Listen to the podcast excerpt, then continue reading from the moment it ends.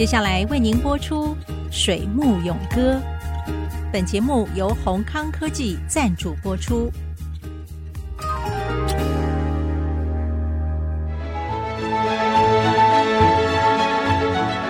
从产业到生涯，听女性科技人的坚持。欢迎收听《水木咏歌》。水木咏歌，我是谢美芳。欢迎宏康科技创办人谢永芬董事长。朋友们，大家好。谈一谈现在看到的那个成绩单，嗯、哼你最骄傲的是什么？钱的确是，这个是个很重要的 KPI，不管是对于一个企业，或是对于一个个人，我觉得我很高兴，就是说我很幸运了哈，因为在联电的时候，这个曹董事长做了这个员工分红的策略，当时我们这种四年级、五年级生，如果有参与台积联电的这些公司的同仁，大家都赚到非常丰厚的回报。我今天你说成功，还不如说我最大的一个骄傲，就是说我又把从联电赚来的钱分了一半去投资开了宏康科技。宏康科技今天从我原来只投了一千两百万，现在变成了一百亿的公司。像这样的经历，是不是让人家觉得非常的愉快？可是我个人的收入当然也增加。我跟很多朋友们开玩笑，我说以前哦，当你还是工程师的时候，能够去菜场买个三百九的那个衣服啊或鞋子，那种弯腰牌的东西，你都已经觉得沾沾自喜。可是我好高兴，就是我大概从离开联电像这样创业以来，逛街买东西，我从来不杀价，我连他多少钱我都不需要看，所以我可以不用戴老花眼镜在那边看到底是三百九还是三万九。你知道我常常在日本看，哎呦，这后面怎么那么多零啊？你知道，在这个日本的这个大阪机场或者这个东京机场里面一看到，哇天哪，那个 Bulgari，Bulgari 随便一个手镯、一个手表或者一个戒指，后面都有 N 个零啊。我的 shopping 的习惯让我的朋友们觉得很好笑，就说：“你这三百九的也买，你这三百九十万的也买。”我真的是做这样的事。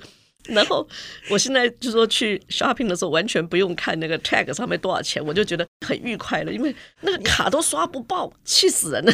自由球两个定义，一个是免费，一个是自由。我觉得你用自由已经可以到了免费这样一个地步。我觉得这个是你人生很大的一个释放，并不是骄傲，这个就是说形容，好不好？是是是，我刚买了这个一辆这个 Porsche 的小跑车，哈，就是你讲的三百九十万。而且我只花三分钟我就买了嘛，你知道？是，所以我好多这个男生的这个董事长、总经理的朋友们看到我，哇，谢永芬买一台三百多万的小跑车，就两人坐而已。嗯，我说对，就两人坐啊，熟。每个人问我说几 cc 的，我说我不知道哎，我说我现在还是不知道，这可能是我这辈子 maybe 是倒数第二辆或是第三辆的车嘛，因为你的驾照就会失效了，对不对？是是，所以说我其实也给我自己一个非常 luxury 的一个嗜好，就是说，哎，我不是说我喜欢开快车啦，可是开好车大概每个人都很喜欢嘛。嗯，可是我现在常常就会笑我们这些男生的朋友们，我说你看吧，你现在买车还要老婆同意，可是我现在没有娶老婆呀。嗯，所以我自己同意就好了。那 你老公不会不同意吧？不会啊，我就说我们花自己的钱，然后做自己想做的事，Okay. 那不是挺好吗？这么多角色要扮演哦，标准是什么？可以让你这么自由，而且扮演的刚刚好。人家是那个董娘，对不对？嗯、你自己就是董董事长，对，我没有董娘。对，大家都会觉得说，哎，做董事长都忙得不得了。那你要当董事长，偶尔你还要去学校帮人家演讲一下。那你回家又要当妈妈，又要当老婆，又要带那么多小孩。哎，你到底几个小孩啊？我有三个孩子。哦，很多呀。对对对，很多，对我还算多产。所以很多人都说，怎么可能？你怎么可能做那么多事情这样子？好，那那我其实告诉大家，就是说，任何一个人的能力啊，其实都是无限的。什么东西是有限的？回来讲，每个人每天都只有二十四小时，那你这二十四小时要拿来演哪一个角色才对？我妈妈也给我很重要的影响，就是我妈妈总认为孩子会长大呀。你今天多看他一分钟，跟你少看他一分钟，他还是长大了。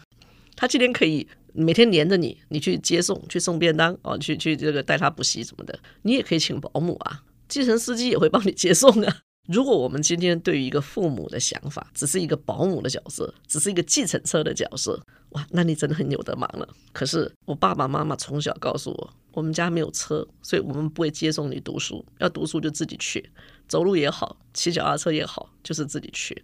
要补习，补习是要花钱的啊。你既然去补习了，你当然自己就要找时间，你自己要想办法去交通工具自己去，你自己把时间量好，自己 manage 自己的事情。所以我自己的家庭从小就不伺候我们这些事情。好，所以同样的，我也不伺候我的儿女这件事情。所以我女儿有时候想说，啊，人家别人的妈妈都会来送便当哦，别人的妈妈四点半下课就会来接送。我就跟我女儿讲，小姐，你喜欢妈妈去赚钱，以后你就可以有车有房，还是你喜欢妈妈去接送你？可是我接送你就在我眼睛前面，带你去补习，带你做功课，带你要做这个做那个的。他说：“可是你看，我从你下课四点半到晚上九点，我都还在忙，对不对？你有多四个半小时的自由的时间，你要选哪一个？”嗯，对，我女儿都选说：“好，我自己去补习，你还是去上班好了。”其实 life 就是一个 choice，你要选择这样，你也可以选择那样子。我的女儿们都照顾得很好，然后他们自己有条有理的安排他们孩子上学啦，或者是去托儿所的时间呢，然后他们自己把工作时间算好，几点钟去接小孩，就是培养各自独立的能力。彼此都有一个放手的空间，可是不要老是用亲情来绑架着所有的时间，一定要怎么样，一定要怎么样。我说事实上，日子是会过过去，所有的事情不是一定要你去参与或者是你去管才会变得很好。有没有他们最需要你的时候，跟你公司最需要你的时间重叠在一起，然后你产生冲突过，然后最后你做了什么选择？我的确发生过这么糗的事，就是说在他们还小学的时候，那他们就在科园社区里面那个吴老师上安亲班。结果某日呢，因为比较早下班，那我想说才四五点还早，那我今天就先回家打个瞌睡吧，好累。那我哪晓得一睡下去，因为天一黑呢，越睡越舒服了。等到我突然间醒来的时候，讲，哎，下几点钟啊？糟糕，我跳起来，现在已经九点多了，我的小孩来，糟糕了。那时候几岁啊？那时候两个女儿大概都是在小学三年级或五年级的时候，天呐，对，结果呢，他们两个就被安静班老师带回家去了。我冲到安静班去，哇，灯都关了，那我小孩子跑哪里去了？我想这样惨了，这样子，赶快打电话给老师，因为老师带回家去了。嗯，对，就那件事情让我的女儿们记了一辈子，每次讲到这个事情就笑我，你还把我们都忘记了。我说对不起，我真的是太累了，我睡忘记了，不是故意的，对我。睡忘记了，可是就留下了非常恶劣的印象。这个虽然离退休哈 是让日子过更好，是嗯、但是女性的董事长退休呢是要做什么呢？我我自己讲一下我自己父亲退休以后做的事。你很惊讶，讲他是个日治小学毕业的人，他退休以后呢，我爸爸写了那么多书啊。第一个，他写南管的，就是音乐方面的书；第二个，他写他的工作一是行政上面的书。他把很多日本的医事行政的书翻成中文。第三个，他帮新竹市跟新竹县写市志跟县志，把他日据时代知道的新竹的这些大大小小的故事，那甚至于一百个祈老的故事，把它写成一本书出来。我父亲显然就是在他晚年的时候，把他自己这一辈子最有心得的事情，把它写成书。这些书都是不卖的，因为就是县政府啊、文化局啊那边在收藏。那我自己如果退休以后，我应该会做跟我父亲蛮雷同的事情，等于就是帮自己把自己这一辈子所经历的事情做一个总结。我很高兴，就是我父亲在告别式的时候，我们就是把他所有著作的书放在那里，给大家自由索取这样子。你知道吗？这个毛巾还没被拿完，可是书已经被抢光了，太珍贵了。对，所以我觉得这个对我们来讲都是对老人家非常好的一个记忆。他知道只有这样子才会流传，带给后人，就是有一些能够有些影响，或者有一些可以学习的地方。我自己大概会把这个当做一个很重要的事情来做。